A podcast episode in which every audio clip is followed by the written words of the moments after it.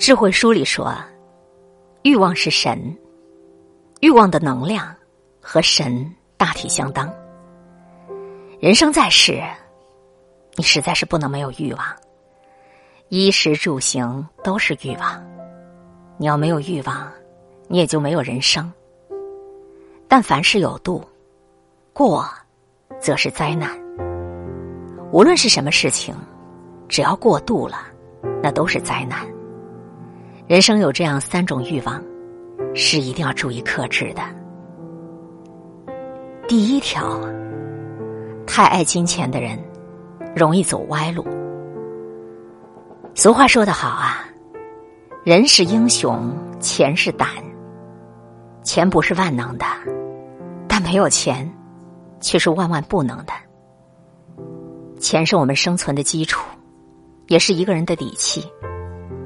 男人如果没有钱，便就不能养家；女人若是没有钱，便就不能自立；老人没有钱，就需要看人眼色养老；孩子没有钱，就不能够肆意妄为。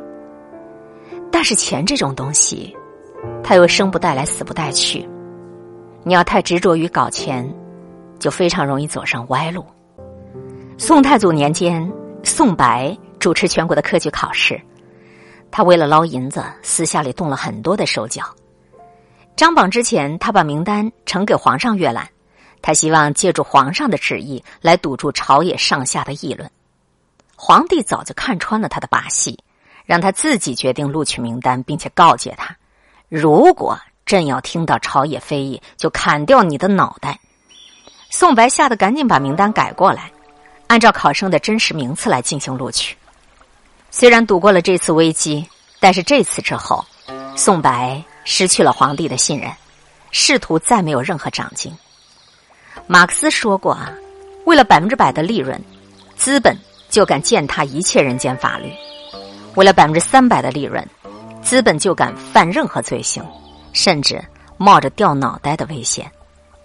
钱这玩意儿最能够迷惑人的心智。只是一点，就能够使黑白颠倒，丑的变成美的，错的变成对的，卑贱的变成尊贵的，老人变成少年，懦夫变成勇士。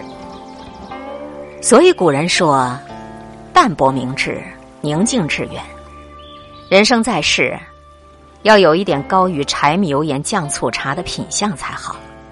你要是一味的钻进钱眼里，没有一点精神追求。这样的人一辈子也很难的脱离钱的摆布。没有钱，穷困潦倒落魄；有钱就胡乱挥霍。这样的人，一辈子又有什么幸福可言呢？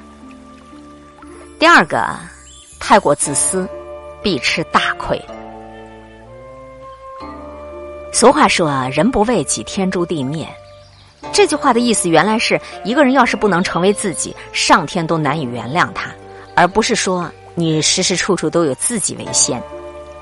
中国人历来讲究仁者爱人，学会去爱别人，别人才能来爱你。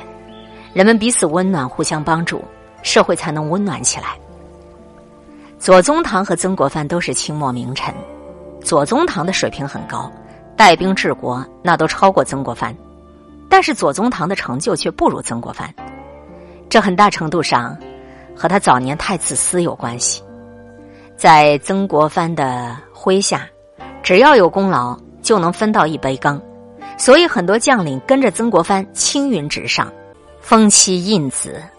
但是左宗棠却有些吝啬，手里的官职赏赐都不愿意分给别人，总是攥在自己手心里。久而久之，身边的人就越来越少。年纪大了之后，左宗棠才慢慢的醒悟过来，改掉了这个习惯。自私都是人的本性，但是过于自私，那就是人的愚蠢。孔老夫子讲：“己欲立而立人，己欲达而达人。”你想自己成就一些事情，你就要先帮着别人成就一些事情。一味的自私，只能是孤立自己。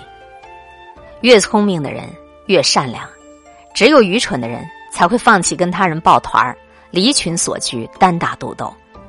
这样的人再聪明再厉害，那也注定走不远。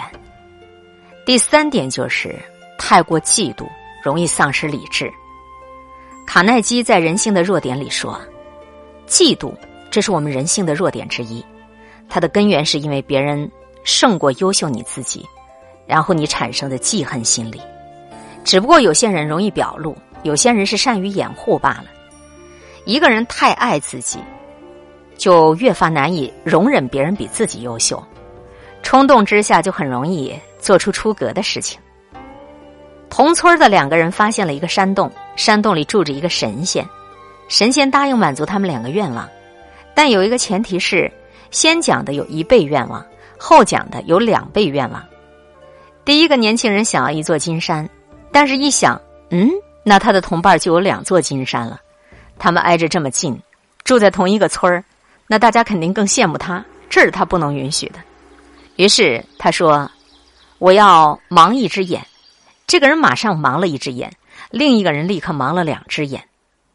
一个嫉妒的人就是一个贪婪的人，他们不满足于自身所拥有的，反而记恨别人拥有的。他们拿别人的幸福惩罚自己，在别人的拥有里去寻找自己的痛苦，多么愚蠢！其实每一种嫉妒都是欣赏，只是这种欣赏趋于病态而已。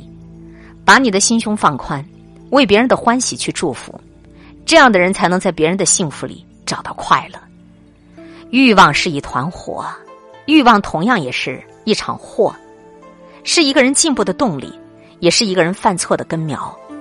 所以，人生最重要的不是无欲无求，而是你的知欲，就是你知道自己想要什么，还有你可以要什么。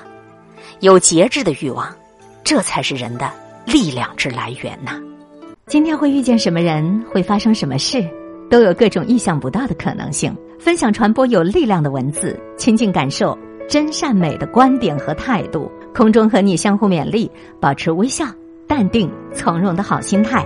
祝福有缘分在这里遇见的你，身体好，心情好。我是海林，欢迎来听一切刚刚好。本节目由喜马拉雅独家播出。